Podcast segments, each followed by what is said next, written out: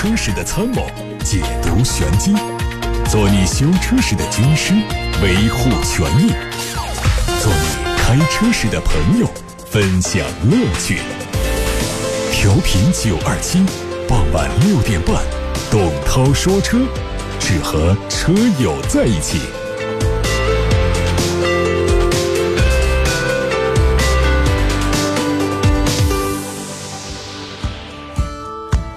在关注今天的汽车资讯之前呢，我们带给大家的是关于车展的消息。两个车展，一个是问题车展，一个是特价车展。两个车展差不多都是在三幺五期间，地点不一样。三月十五号这一天，欢迎各位到武汉卓越山二手车汽车市场来参加九二七一零七八的首届问题车展。什么叫做问题车展呢？就是各位车主。自己带着问题车到展会的现场来，向大家公开你所遭遇到的汽车要消费维权方面的尴尬。啊，这就是我们的这个问题车展。各位，在三月十五号这一天，带着你的问题车来参展，但是前提是需要先报名。我们有组织的、有秩序的参加问题车展。报名的热线电话是零二七八六八六六六六六，报名的微信公众号是楚天交通广播、湖北私家车广播，还有董涛说车的微信公众号。如果说你的车有质量问题，你的车频繁出现故障，厂家不能给一个说法，4S 店久拖不决，你都可以报名参加车展，带着你的问题车来参加九二七一零七八的问题车展。同时呢，在今天节目当中还会就车辆的质量问题啊，发动大家。来参与互动，投票选出你心中的柠檬车。什么叫做柠檬车？就是比喻外表光鲜，但实际上呢，用起来很不爽的车。呃，柠檬的一个特点就是外表看起来是特别好看，但是你真要咬开直接吃它的话呢，酸、涩、难吃。这就好比咱们买一个车啊，从品牌看、外观看。我们看不出什么问题，但是用个一两年或者更长时间之后，就会体会到这车啊一身的毛病，就像柠檬一样的又酸又涩，有苦说不出，这就是柠檬车的由来。所以我们是在今天节目当中呢，各位可以打个电话给八六八六六六六六，留下你心目当中的柠檬车的车型的名单，也可以通过董涛说车的微信公众号留言，也可以通过董涛说车的微博留言。好，这是关于三幺五的一个策划。三幺五的另外一个策划呢，就是特价车展。然后，我们有的朋友在吐槽自己买的车后悔了。那么在特价车展上买到的车，我们希望大家能够没有后顾之忧。这是湖北广播电视台交通广播的第二十一届交通广播特价车展，将于三月十六号、十七号两天在盘龙城百联奥特莱斯广场盛大举行。这次车展以诚信为本。数十款车疯狂让利，九二七为大家保驾护航，解决后顾之忧。买诚信车就来交通广播特价车展，买车购物嗨翻天！咨询电话零二七八六八六六六六六。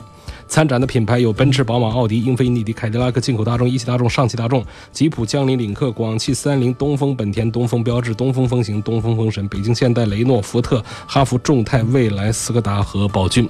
对这些品牌的车感兴趣的话，想买诚信车、特价车的话，就在三月十六号、十七号两天到盘龙城百联奥特莱斯广场来参加湖北广播电视台交通广播的第二十一届交通广播特价车展。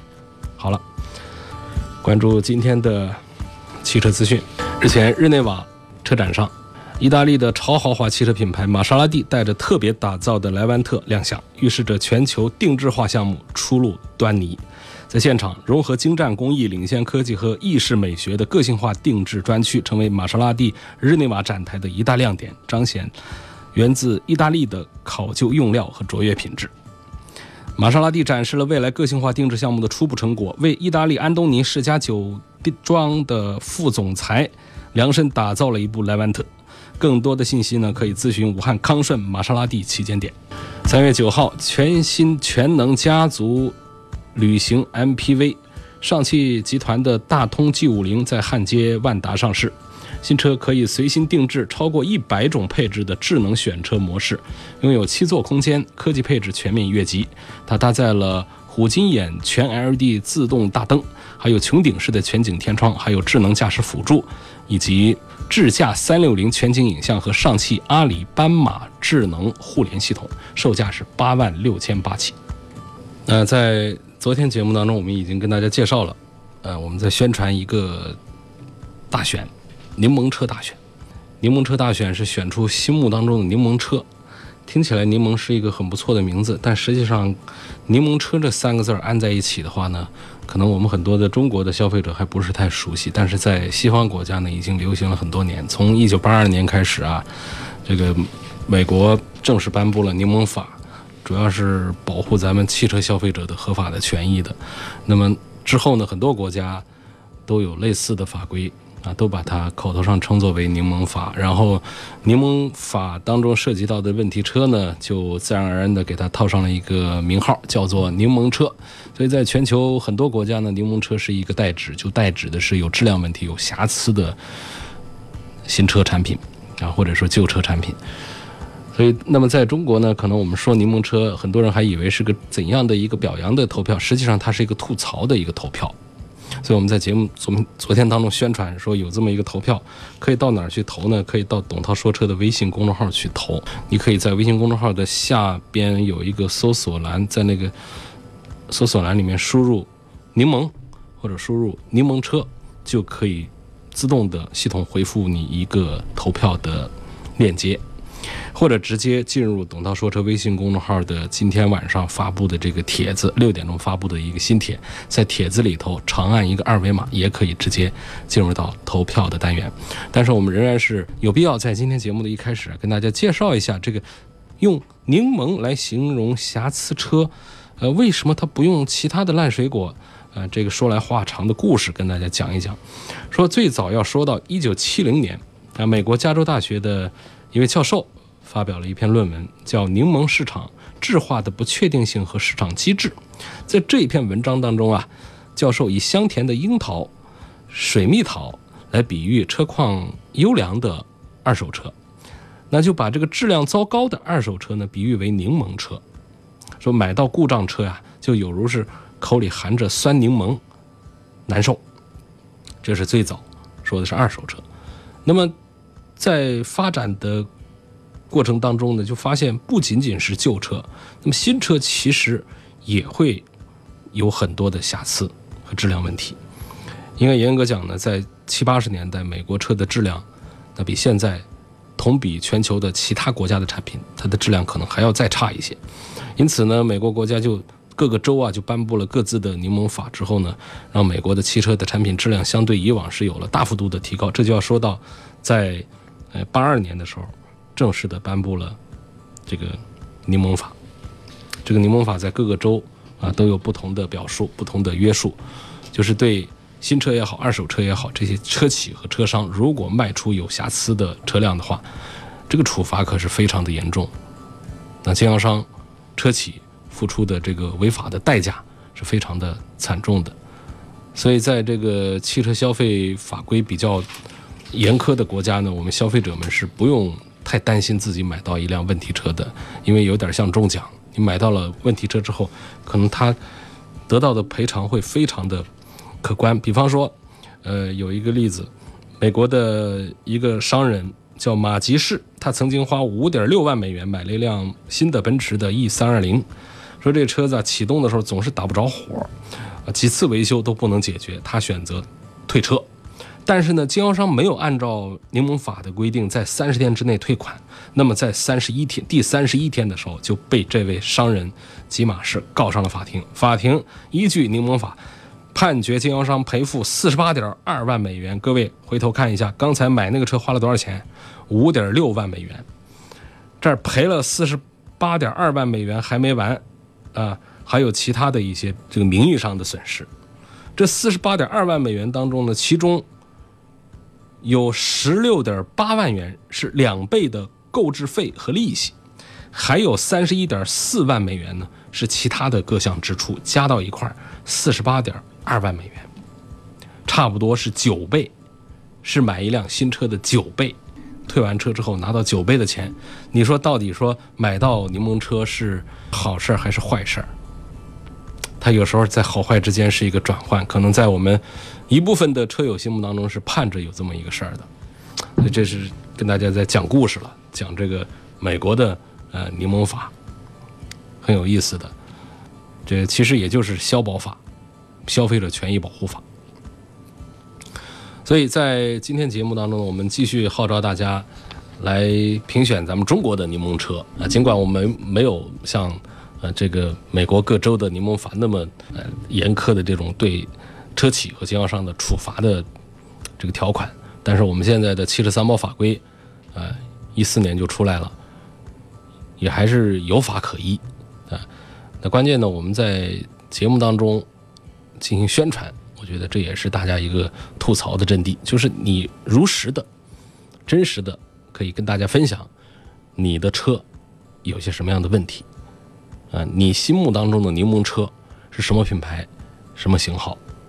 可以通过什么渠道呢？现在打个电话给八六八六六六六六，很简短的给坐席员留言，我就可以在直播间看到。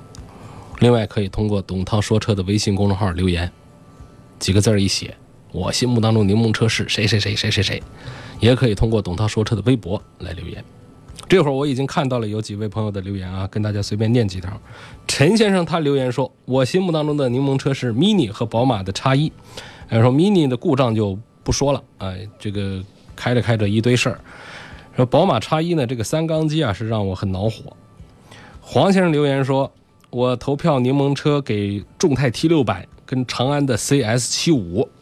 说这个众泰 T 六百外形抄作业，呃，质量没法抄。哎，大家听懂这意思啊？就说这个众泰 T 六百啊，呃，车的外观呢、内饰啊，就抄这个保时捷，呃，这个山寨模仿的形状很像，啊，形式很像，但是呢，它的质量没法抄，就是质量没法跟那些产品来看齐。所以呢，他的意思翻译过来就是说，这个众泰 T 六百啊，故障很多，啊，是一部典型的。外观掩饰真相的，就是看起来金玉其外啊，这个酸涩其中的这么一个柠檬车。另外，他还提到了长安的 CS 七五，也是说毛病比较多。还看到一位刘先生，刘先生他的留言是投票给了宝马五系。全新的宝马五系，他说这车我买了这几个月，真是大大小小的问题不断的。先是刹车异响，后来是氛围灯不会亮，后面的饰板呢又嘎吱嘎吱的响，然后电瓶还提示消耗过多。现在急踩刹车啊，呃，车后面还咚的一声响，不知道是个什么鬼。还有后排的座椅也会响啊，所以在刘先生心目当中，他把柠檬车这一票投选给了宝马的五系，所以更多的朋友都可以像刚才几位朋友一样啊。把心目当中的柠檬车通过我们的节目来发布，通过八六八六六六六六留言，通过董涛说车的微信公众号，通过董涛说车的微博都可以直接留言，或者说通过董涛说车的微信公众号来进入二维码投票的这个界面，半分钟就可以投选出你心目当中的柠檬车来。好，接下来呢，我们开始来回答大家的买车、选车、用车问题。呃，这儿有一位朋友。想买个紧凑型的高端的 SUV，希望从操控性、舒适性、内饰、故障方面来对比宝马 X3、奔驰 GLC、讴歌 RDX 都是高配啊。那么关于这个 X3 和 GLC，包括奥迪 Q5 的对比呢，在昨天晚上节目当中有过露出，所以在今天晚上发布的这个董涛说车微信公众号的音频帖里面呢，是能够找到昨天的回复的，应该是放在比较靠前的位置，这就不重复讲了。那么跟这个讴歌的 RDX。放在一起做对比的话呢，我觉得目前的这个推荐的主力方向仍然还是 BBA 为主。呃，讴歌的产品还是车还是不错，但是像这个广汽讴歌 RDX 呢，价格倒是下来了。我们认为，相对原来我们认识的这个讴歌的这种呃制造工艺和品质和驾驶的性能方面，它还是有一些降级的。所以，按照它现在这个价位的话呢，在这个二线的豪华品牌里面，包括跟沃尔沃产品和凯迪拉克的产品来做对比的话，它仍然是不见什么优势。因此，你想买一辆紧凑型的高端 SUV 呢，我还是。会向周先生推荐这个 BBA 的产品要多一点。你可以通过董涛说车微信公众号来收听昨天节目的我们点评的音频啊。另外，徐先生也是提到了关于讴歌 RDX 和林肯的航海家的啊这个对比，所以这都是属于二线品牌里面的 PK。这个 PK 当中，实际上这个林肯的航海家呢。在这个整车的性价比方面，可能还要更加的再突出一点。叶女士要对比的是几个非豪华品牌的产品，他们是本田的 URV、大众的途观 L 和日产的奇骏。本人就特别注重品牌，啊，二十五万左右 SUV，个人特别注重品牌。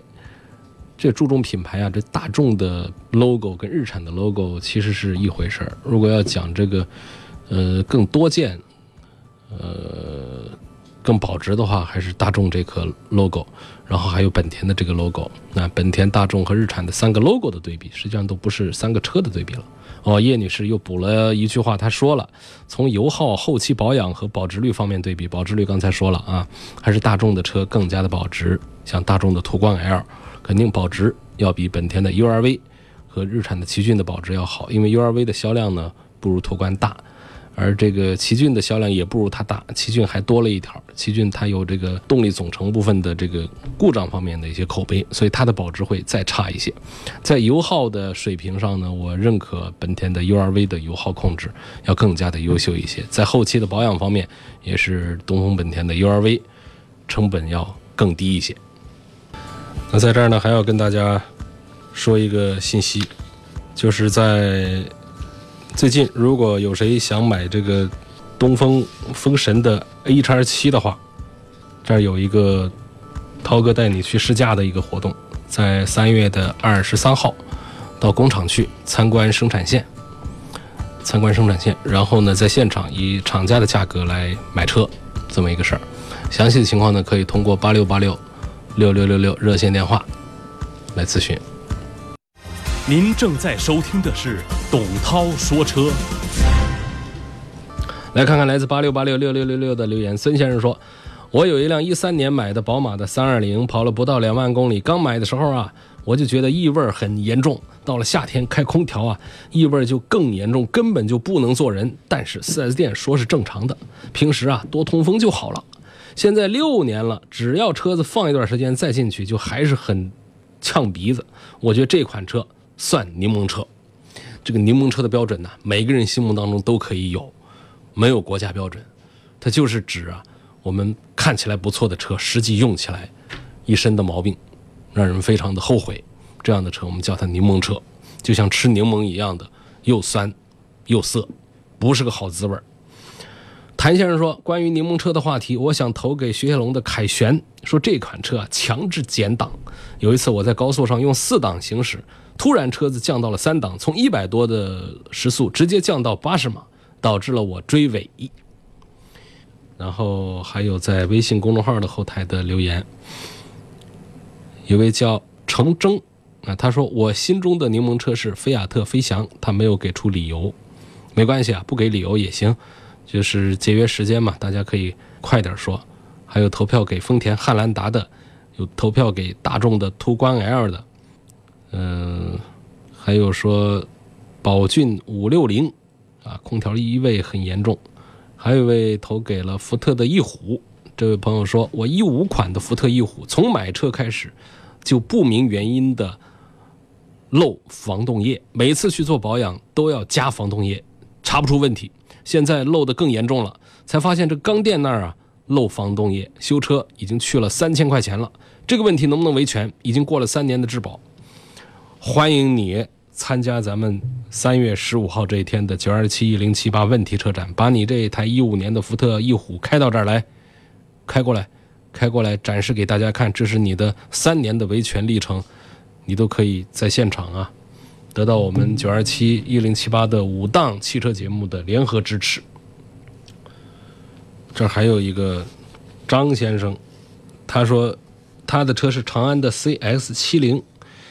一八年买的车一直都有烧机油的问题，每跑五千公里之后啊，机油就只剩下一格不到了。4S 店却说这种情况是正常的，还说只要机油报警灯不亮就是没问题。车目前还在质保期，我觉得 4S 店的说法不合理，希望栏目组能帮我维权。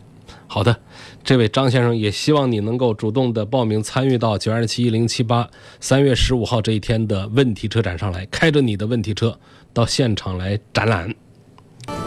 有位叫闲庭信步的网友留言，他说：“问现实当中这个丰田凯美瑞啊、大众的迈腾，同等条件下的碰撞会和中汽研的碰撞结果一样吗？”这个不能瞎说，不知道。中汽研的碰撞呢，它确实是在同一环境下，呃得出的数据。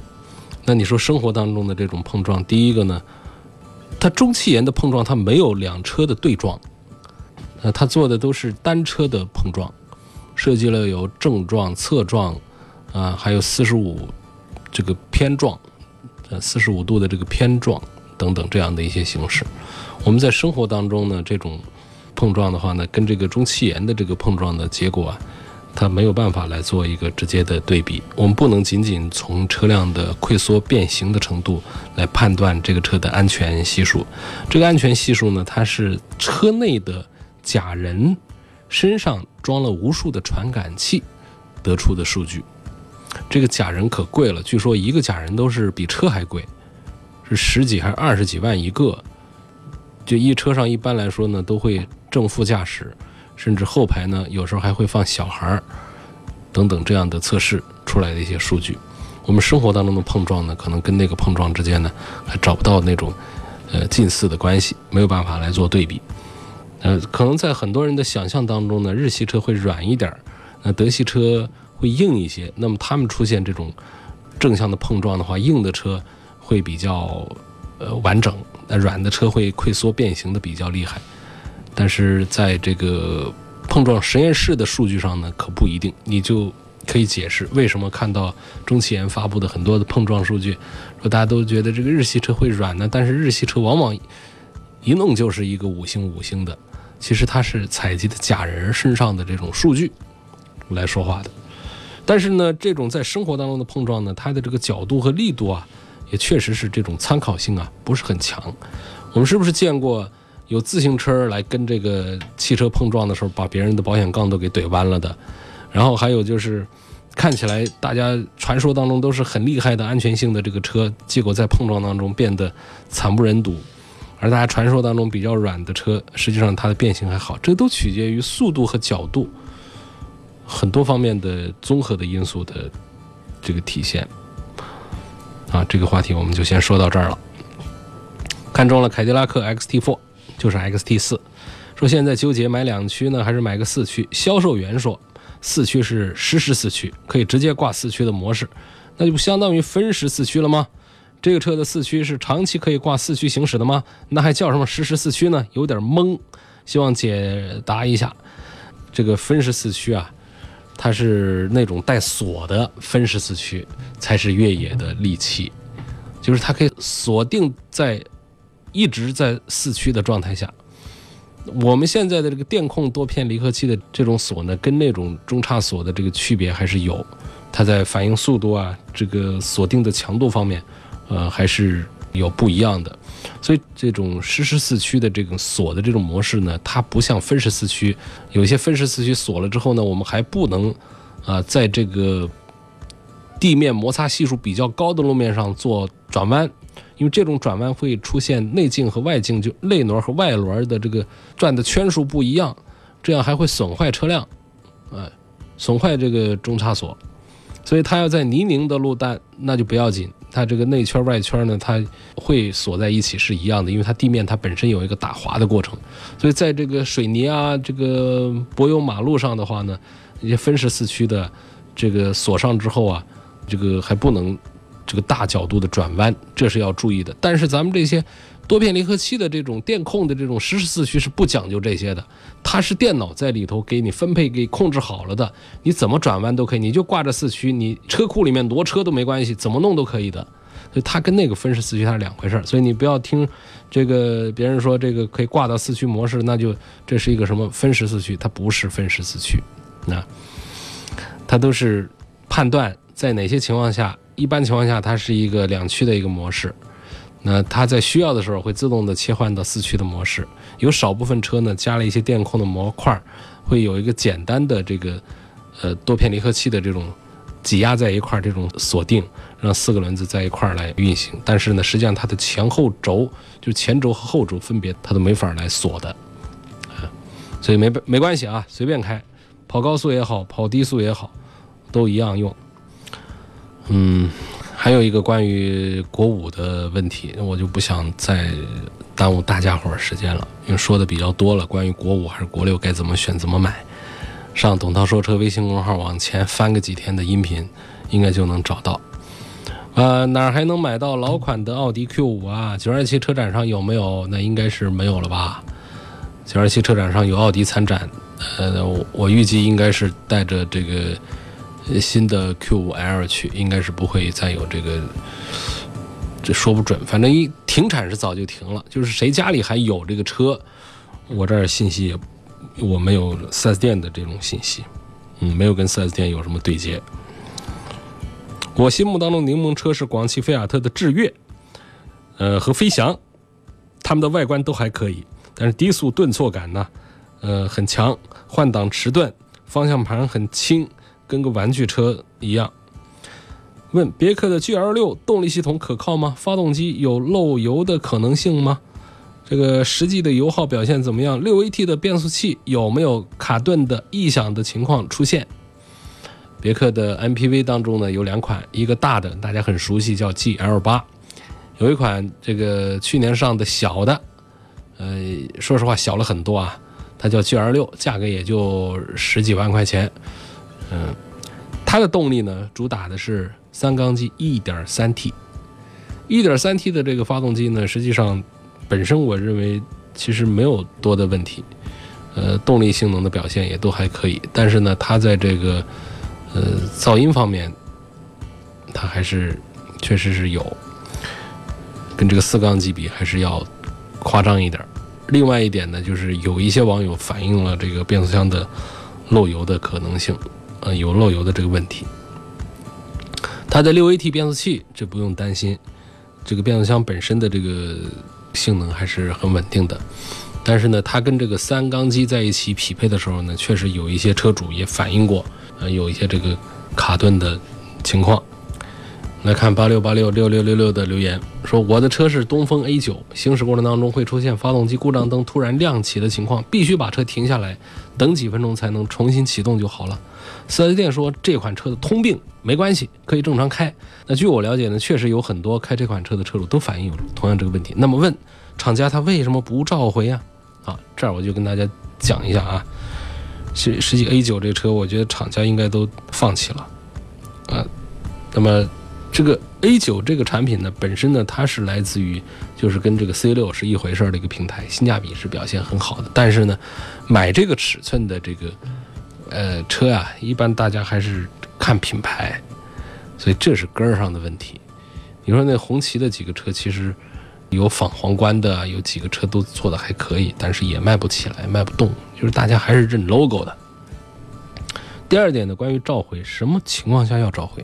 根据国家的三包规定啊，呃，这个召回管理规定啊，就是这些政策上讲的是什么呢？就不是说有故障这车就得召回的，呃，它就是这车要是有确定的证据涉及到安全方面的隐患，这车就得报备召回，或者说是强制召回，呃，申请厂家申请召回，或者说国家强制召回，但目前基本上都是厂家申请召回，国家没有搞几个。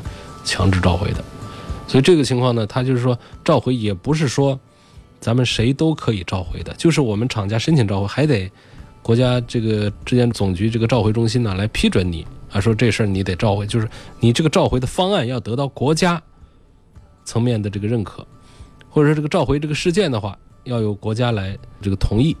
那同意之前的话，首先要对这个情况进行一个专家论证，要确定它是一个问题，要是一个普遍的一个问题，并且涉及到安全。所以没有这样前面的一些这个过程的话呢，这个召回不会无端的就就就谁说我想召回就召了。